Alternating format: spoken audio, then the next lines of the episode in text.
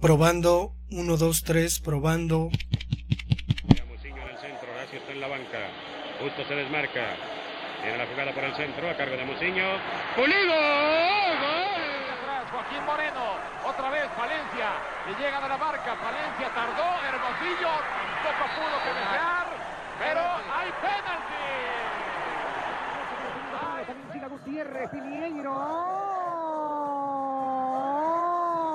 Piñeiro. Valencia. La pelota, Yotun, no hay fuera de lugar, no hay fuera de lugar, no hay fuera de lugar. ¡Gol! ¡Se acabó! 23 años, 5 meses, 23 días, 8.575 días, 205.808 horas. El azul por fin termina con la penumbra, termina con eh, los fantasmas, termina con el oscurantismo. Es campeón de México, es el campeón del fútbol mexicano. Esto es. Esto es Esto es. Firulete Azul. Comenzamos.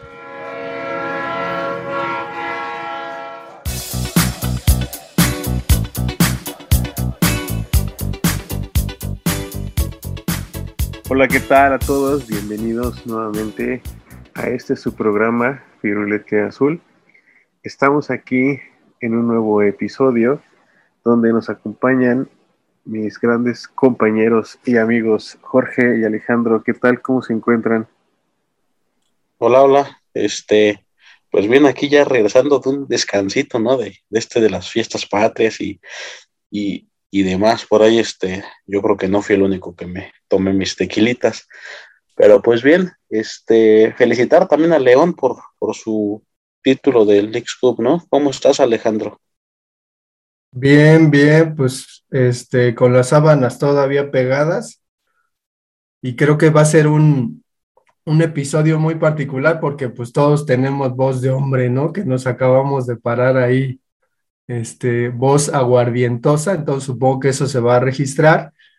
Y pues también, ¿no? Una semana en donde parece que Cruz Azul ya comienza a, eh, pues, acomodarse un poquito más, ¿no? Creo que le ha, le ha costado, pero creo que ya, ya vemos que, que puede ir por buen camino. Y además, ¿no? En este torneo que es tan irregular, pues no está fuera de posiciones de calificación. Entonces, creo que a pesar del inicio, pues Cruz Azul ahí va, ahí va. Sí, también veo e- esa, esa, esa cuestión. Lo único que sí me queda un poco de decepción es el hecho que lo hayan eliminado de, de la Conca Champions, que cuando ves a un equipo como Monterrey, cuando se decide a jugar, a gustar y a golear, lo puede hacer. Hay, hay mucho problema, ¿no? También cuando tienes planteles de, de esa magnitud como, como lo es Monterrey, de que no, no, se encuentran en el campo jugando todos juntos, ¿no? Entonces, pues también por ahí es mérito de, del técnico, pero pues, pues bien, felicidades y, ahí va la, la, final, ¿no? De, del América contra Monterrey para, para ver quién es el comarca de la Conca Champions. Este, lo, lo decías bien, Víctor, es, en eso sería un fruto Cruz Azul, sino que clama la mediocridad, en donde pues prácticamente buenas cosas. Pues vamos a hablar de una posición eh, que es sumamente relevante, ¿no? En el, en el fútbol. Yo alguna vez jugué de, de, defensa, sobre todo yo jugaba fútbol de salón, pero me llamó mucho la atención una frase que me dijo un señor que era algo así como nuestro entrenador, pero también era papá de un par de jugadores de mi equipo, y pues a veces nos iba eh, pues a arengar, ¿no? Pero me acuerdo que dijo, el defensa pasa el balón, perdón, perdón, eso tendría que editarse, se me fue la, la idea, pero decía, este, para el defensa, eh, o pasa el balón o pasa el jugador, no pasan los dos juntos. Y a mí me quedó muy claro, más por el asunto de la frase, ¿no? O sea, me parecía una frase casi aforística, casi como una sentencia que uno puede encontrar en un, en un libro, y me parecía muy, muy preclara, ¿no? Y muy ecuánime el asunto de que se hubiera dirigido eh, a, a, los defensas del equipo con esa frase. El asunto es que la repetía, ¿no? Y no nos daba muchas instrucciones, sino que nos repetía siempre, siempre esa frase y, parecería como el tip más importante. Entonces vamos a hablar de los defensas eh, que recordemos de Cruz Azul. Suele ser una posición ingrata, creo que un poquito menos que la de portero, pero sí, ¿no? Es común que una pifia de, de un defensa se convierta en un recuerdo amargo para los espectadores, ¿no? Para los hinchas de un equipo y sobre todo la oportunidad de, recriminarle a los defensas, ¿no? Eh, creo que todos los improperios futbolísticos eh, que, que, existen, pues se han, se han empleado para eh, los defensas de los equipos, ¿no? Entonces, podríamos hacer una lista enorme de esos improperios, pero pues creo que sí es una posición ahí medio, medio ingrata. Y a mí en particular, yo, yo hacía memoria de, de qué jugador de Cruz Azul defensa me venía a la mente eh, en primer lugar y pues Lupillo Castañeda, ¿no? De plano, me parece que, que ese cabello largo, eh, incluso, incluso su, su, físico era pues bastante, bastante imponente, ¿no? Eh, además de que era un tipo muy aguerrido, entraba fuerte, eh, tenía cierto grado de, de, liderazgo en la cancha. Entonces yo creo que, que, Lupillo Castañeda es ahí con, como el que pensaría y después, digo, no estoy seguro si, si era completamente un defensa, pero hacía la labor. Eh, Gerardo Torrado, también lo recuerdo mucho en Cruz Azul. Creo que era un poquito más, más de medio, pero sí, sí, esta cuestión de que se rapara, me acuerdo que Aguirre decía que que estaba bien que Torrado se rapara porque de pronto tenía un aspecto que imponía. Pero no sé qué recuerden ustedes, a qué, a qué defensa recuerden ustedes el Cruz Azul. Yo creo que uno de los primeros que se me viene a la mente es entre Wiki y Melvin Brown, ¿no? Jugadores que estuvieron bastante tiempo ahí con, con Cruz Azul y Melvin, pues obviamente que es aquí también de la región. Sí, no, no podían faltar este, aquellos, ¿no? Por la década de los 2000. Y, y lo dices bien, Alejandro, es una, es una posición que, que pues es para valientes, ¿no? Para, para auténticos guerreros, igual que, igual de atacado que el portero, pero este, pues son los que, los que dan la casta y, y los que sacan la cara ahí ante los errores. Recordar este, el error de Alejandro Castro en la final contra el América, ¿no? Que, que le mete el pie al balón y lo desvía desvía el cabezazo de Moisés Muñoz para que termine tras las redes de Jesús Corona y, es súper criticado hasta, yo creo que es, se termina esa, esa crítica hacia él cuando Cruz Azul consigue el noveno título. Entonces, este, pues, digo, a pesar de, de todo el buen trabajo que puede hacer un defensa, pues siempre es este, criticado por, por una mala jugada, por una mala elección. Y además de que eh, desafortunadamente, y lo hemos visto, ¿no? Este, con este Alex, Alex Escobar, este defensa colombiano que desafortunadamente metió un autogol en, este, en el Mundial del 94 de Estados Unidos y que pues, lo terminaron asesinando, pero eh, el defensa es uno proclive a cometer esa pifia que, que me parece que es la peor, ¿no? Del fútbol, el autogol y que pues muchas veces su intención pues es precisamente evitar el gol y termina metiendo la pelota en su propia portería, es una especie como de suicidio, ¿no? Y digo, no creo que haya defensas que lo hagan a propósito, habrá alguno que, que a lo mejor por ahí, pero eh, sí es, sí es eh, lo mismo, ¿no? Creo que esta cuestión del autogol incluso humilla mucho más al jugador. Eh, de lo que eh, puede ser humillado un portero, ¿no? O sea, el, autogol para el defensa es lo peor, lo peor que se puede cometer eh, dentro de un partido de fútbol.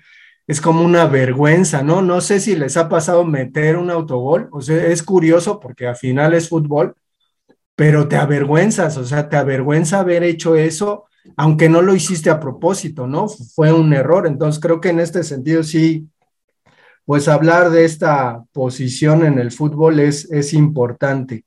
Y dicen, digo, yo no lo, lo vi, pero que el Calimán Guzmán era un defensa pues de los fuertes, ¿no? Ferro, ferro de este Cruz Azul eh, campeón de los años 70, pues al parecer es, es modelo y es, eh, pues un, un, jugador ejemplar dentro de esta posición eh, en el equipo Cruz Azul. No sé qué más, qué otros defensas recuerden o jugadas ahí importantes de defensas. Sí, si hablamos de jugadas, comentando lo que tú dices, pues dentro de los autogoles yo creo que a veces terminan siendo golazos, ¿no? Tratando de sacarla o, donde menos la esperas, ahí es donde se, clava lo que son los goles.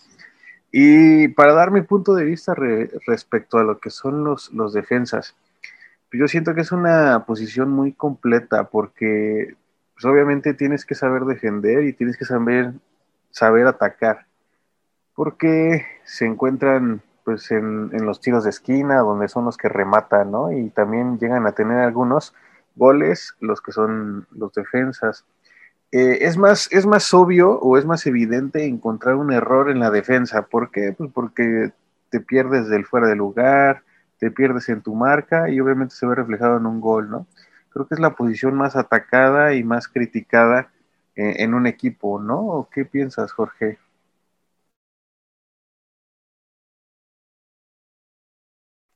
Por ahí dicen que los equipos se construyen de atrás para adelante, ¿no? No puedes este, tener buenos delanteros si no tienes buena defensa, no puedes tener un equipo 100% sostenible si atrás eres un, un este, tienes conos de entrenamiento, ¿no? Como por ahí se dice. Entonces, pues, yo creo que es una posición importantísima de donde se deben de, empezar a planear los, los equipos y donde empieza tu planeación para cara a, la temporada que tienes que este, disputar. Por ahí este, Alejandro mencionaba bien a Calimán Guzmán, ¿no? Uno de estos defensas fuertes de los años 70 que, que gana muchos títulos y, y también hay que agregar a su, a su pareja en la central, que es Alberto Quintano, este, este chileno que, que llega con, con, un buen cartel y que lo mismo, ¿no? Yo creo que es contemporáneo ahí de, de, Calimán, ganan los, los, mismos títulos y duran casi, casi el mismo tiempo en, en la institución. Entonces, pues, pues yo creo que si hablamos de la, los defensas de Cruz Azul, hay que referirnos a estos dos como, como los pioneros, ¿no? Como las principales figuras en esa posición. Y, y habría que sacar el nombre de, del entrenador de Cruz Azul, ¿no? Como uno de los defensas pues más recordados, más eficientes, digo, ahora pues demuestra que no solamente jugando era, era bueno, sino entrenando, Juan Reynoso. Pero no sé, no sé, digo, yo en algún momento de mi vida jugué, medio jugué, ¿no? Fútbol americano porque me empezaron a dar los primeros trancazos y pues no aguanté y me salí. Pero sí en el fútbol americano pues me, me daba cuenta que había entrenadores para las posiciones no estoy seguro si en un equipo profesional hay alguien que entrene a los defensas, digo, así como específicamente hay un entrenador de porteros, no sé si hay eh, un entrenador o alguien del cuerpo técnico que se dedique a trabajar con los defensas.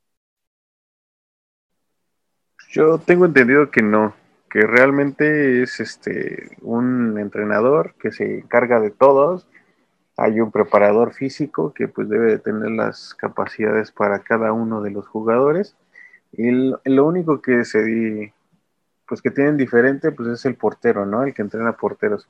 Y, eso es, ese es extraño, ¿no? Con un entrenador, porque pues el entrenador siempre le tenía cualidades defensivas, ¿no? ¿Cómo, cómo debes saber o cómo debes de emplear el, el campo para poder entrenar a alguien y que sepa atacar? Yo creo que desde ese punto, eh, el saber cómo te van a defender, pues es el saber cómo, cómo puedes atacar, ¿no? Las diferencias que puedes este, obtener como jugadas a partir de una visión como, como lo es un defensa. Y yo creo que son de las cualidades que utiliza ahora este Reynoso, pues como fue defensa, cómo puedes llegar a atacar y aparte cómo saber defender cada uno de esas, de esas variantes. Me llama mucho la atención tu comentario, Alejandro. Eh, pues yo creo que, que sí lo hay, ¿no? No como, no como una persona, como un cargo bien, pero creo que hay líderes morales en un equipo. Y, y caso de, por ejemplo, los defensas veteranos como Pablo Aguilar, siento que tiene la responsabilidad de enseñarle a, alguna figura creciente, ¿no? Como el caso de, ahí Alexis Peña, que, que ha tenido un, buen presente con Cruz Azul. Eh, a lo mejor ya hasta algún auxiliar del técnico o una persona allegada que, que haya jugado esa posición, ¿no? Que, que, tenga experiencia y que empiece a dar consejos. Yo creo que, encamina al jugador y, y sobre todo lo, lo, hace consciente de la responsabilidad y de la posición que tiene. Y, probablemente bueno, no sé, ahorita me viene a la memoria la idea de pensar en un Cruz Azul que eh, haya, haya sido muy defensivo, no sé, del estilo de los equipos que, que, suele formar el Tuca Ferretti. Y no, o sea, yo no relaciono a Cruz Azul con un equipo que está siempre echado atrás y que no propone. Creo que incluso, pues todos esos años que Cruz Azul no quedó campeón, se distinguía precisamente por su delantera y su ataque, ¿no? A tal grado que terminaba siendo super líder o, o, le iba muy bien durante la campaña, pero no por defenderse.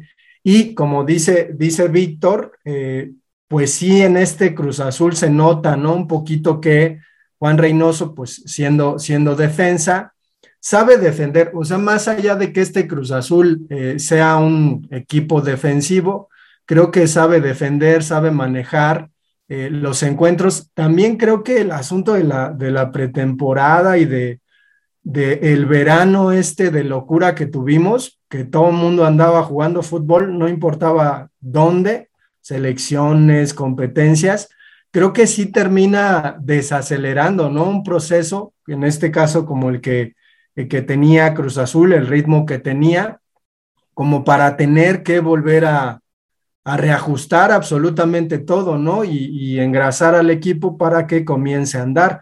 De pronto, creo que por eso en el, fútbol mexicano a veces, este, ya a la mitad del torneo corto, pues ya empiezan a verse eh, un poquito equipos más sólidos. No sé cómo vean esta cuestión. Yo, yo difiero un poquito ahí contigo de, que todos estos años Cruz Azul no, no, llamaba la atención por su defensa, pero creo que ha sido uno de los equipos más regulares defensivamente hablando y, me atrevo a decir que hasta el mejor, porque ha, ha, tenido campañas en donde pues es primordial el orden defensivo, ¿no? Y, y encajan pocos goles. Por ahí recuerdo una, una portada de un periódico en donde eh, esa temporada jugaron puros puros defensas mexicanos. Estaba Rogelio Chávez, Fausto Pinto, el Cata Domínguez y me parece que Alejandro Castro.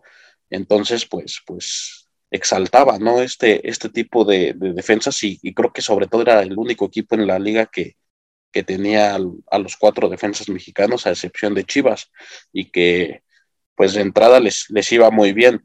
Entonces, pues yo, yo también recuerdo varios torneos este, en donde pues, era difícil marcarle un gol a Cruz Azul o, o llegaban a, a, tal jornada sin, sin, ningún gol en contra.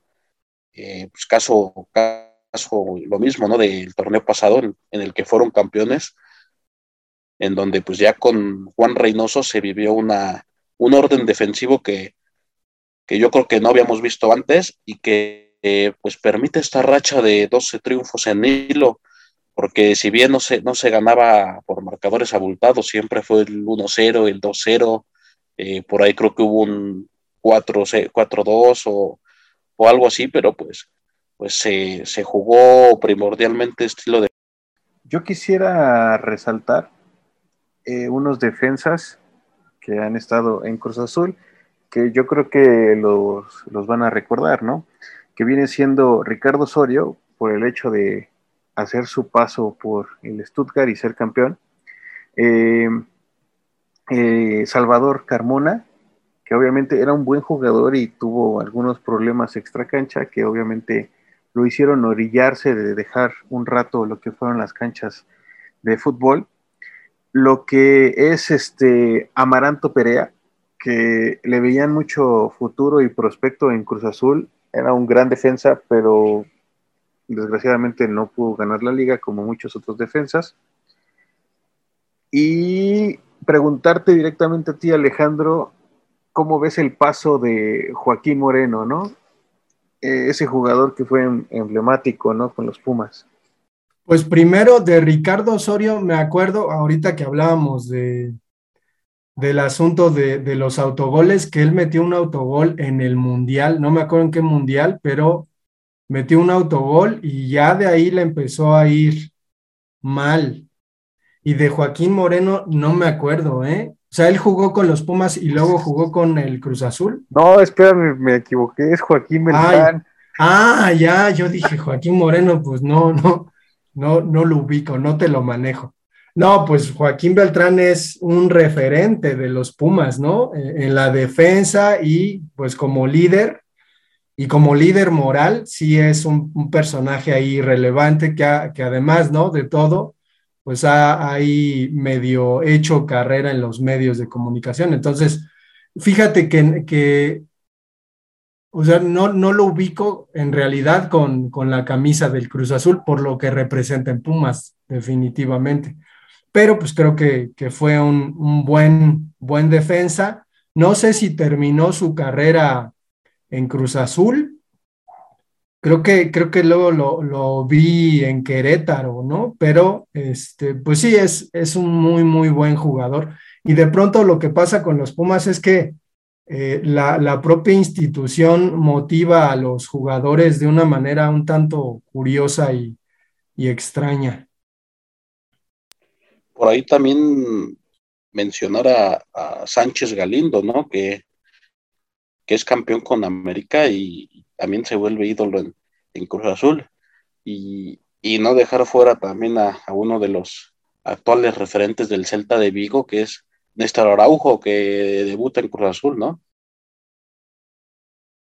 Sí, aunque ahí, aunque haya sido canterano de Cruz Azul y haya debutado con él, creo que hizo más carrera con Santos, que es donde da el salto, ¿no? a Europa. Creo que le fue mejor en Santos que lo que fue Cruz Azul. Y del plantel actual de, todos los defensas que tenemos, ¿qué, ¿cuál es su opinión? ¿Qué opinan? ¿Quién es el mejor? ¿Quién es el, menos técnico? Pues yo creo que el que le falta trabajar un poquito, que tiene cualidades, pero sí es Alexis Peña, ¿no? Y pues obviamente el referente de la defensa, pues Pablo Aguilar. Pablo, Pablo Aguilar eh, firmó un año más o, cómo estuvo el asunto de su contrato. Me acuerdo que se había terminado, pero no sé si fue uno o dos años más.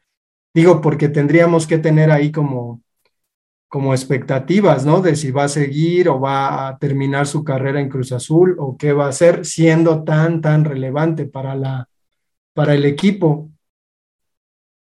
Pues creo que renovó por dos años, pero la idea de este jugador es, retirar en, retirarse en el equipo que, lo vio nacer, que es el Luque de Paraguay, al que precisamente también fue campeón después de no sé cuántos años, 50, 60 años.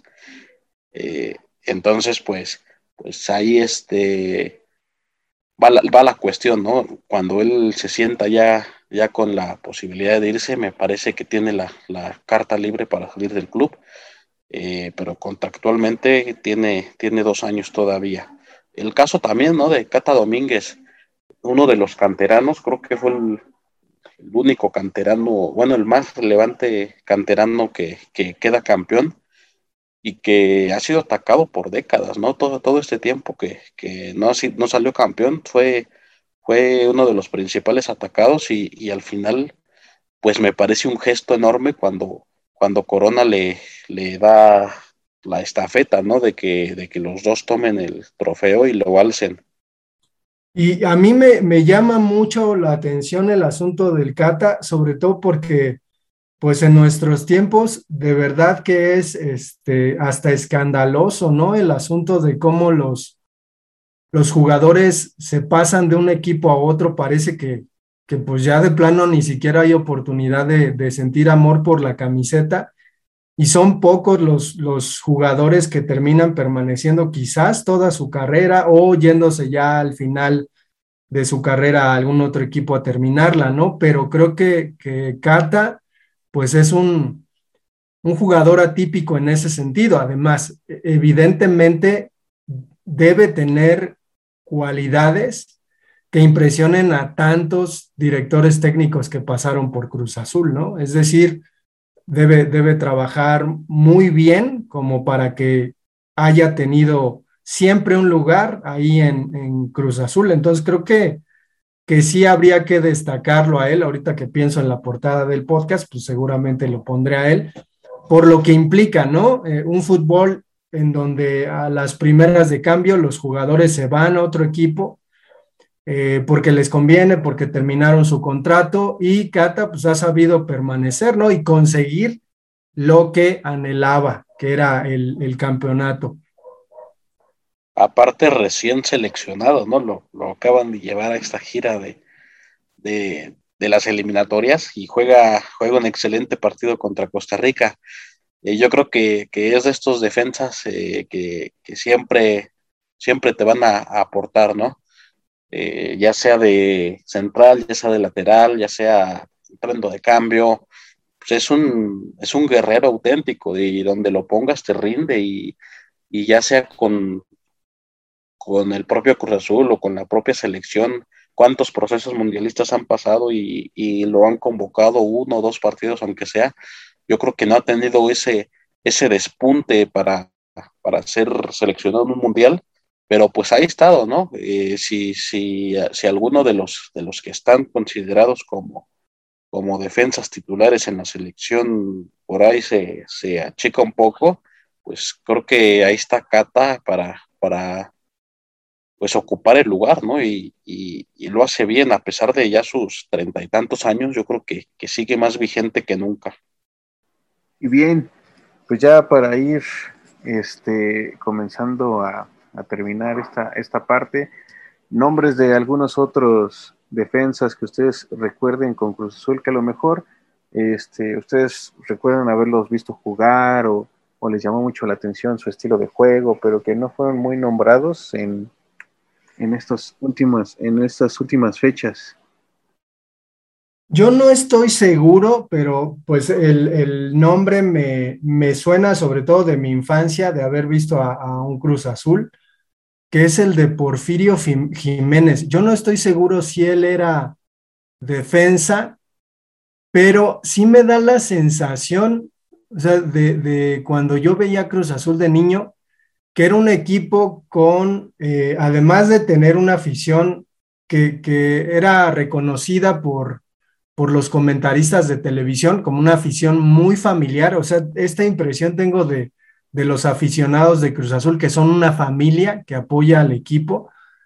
Eh, o sea, la impresión que tengo de los jugadores es eso, que eran muy, muy del equipo, como si, si el equipo fuera una familia. O es muy rara esta impresión porque pues de niño se lograba transmitir hacia, hacia mi percepción esa idea. Y pues este cuate, este Porfirio Jiménez, es al que más recuerdo, me acuerdo que era un jugador recio que pues aguantó pues toda la década de los 80 con Cruz Azul y bueno, me acuerdo de otros nombres, pero estoy seguro que no eran este defensas, Duana, no no sé si llegaron a escuchar de un tal Duana que era bueno, era muy regular, pero creo que él era más medio.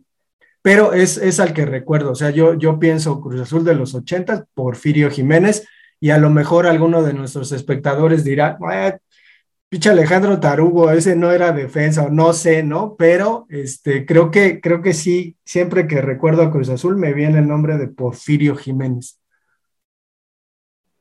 Es que ahí, ahí. Respecto, yo creo que Jorge va a comentarlo, que hay mediocampistas que tienen muchas cualidades defensivas, ¿no? Sí, me leíste la mente. Este, y pues también hablando de, de, estos jugadores que aman a Cruz Azul, hay que rescatar también el nombre de Jerry Flores, que como lateral, pues yo creo que, que siempre se, se rompía la, el alma en la cancha y, y, siempre defendiendo a, al, al, azul.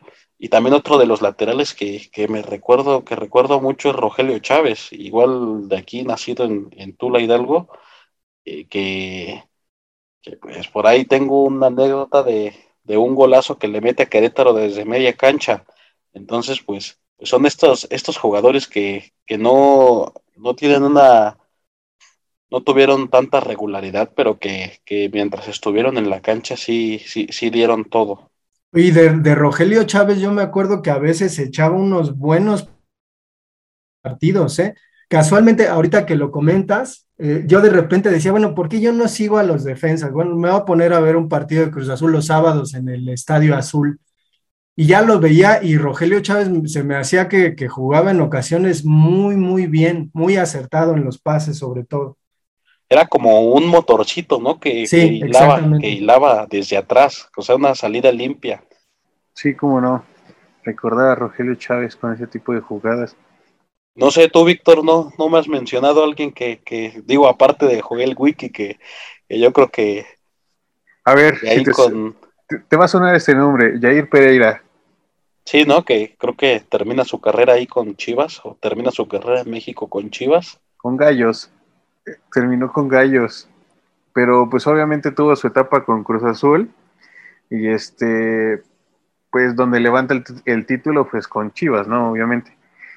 Pero de ahí pasa a, a, Gallos y este, y ahorita está actualmente pues desempleado, ¿no? Todavía no se retira, tiene la esperanza de regresar a un equipo pero Jair Pereira eh, también tuvo su etapa con, Cruz Azul. Y otro de los que tuvo su etapa con Cruz Azul de inicio fue el Piti Altamirano. No sé si lo recuerden con, su, con la pelea de Cruz Azul. Sí, sí. Que hoy es técnico también precisamente de Gallos. Lo era, ya, ya lo quitaron. No, hombre, pues estoy muy desactualizado, ¿no? Es que lo dicho, ¿no? Ahora es muy, muy común el asunto de que a lo mejor no tenga el recuerdo de un jugador en un lugar. Yo me acuerdo cuando Messi estaba en el Barcelona, por ejemplo, y me es difícil verlo ahora en el PSG, ya ni, ni está jugando, no está lesionado, pero creo que, que sí habrá que, que pues erigir un monumento a la fidelidad futbolística de parte de, de jugadores y, este, y entrenadores, ¿no? Pero vamos a cerrar este episodio, sobre todo porque se nos acaba el tiempo. Eh, tenemos un correo electrónico. ¿Cuál es, Jorge? Sí, es firulete de color azul arroba gmail.com. Tenemos Instagram como Firulete Podcast y Facebook nos encuentran de la misma manera. Bien, pues nos vemos. Nos vemos.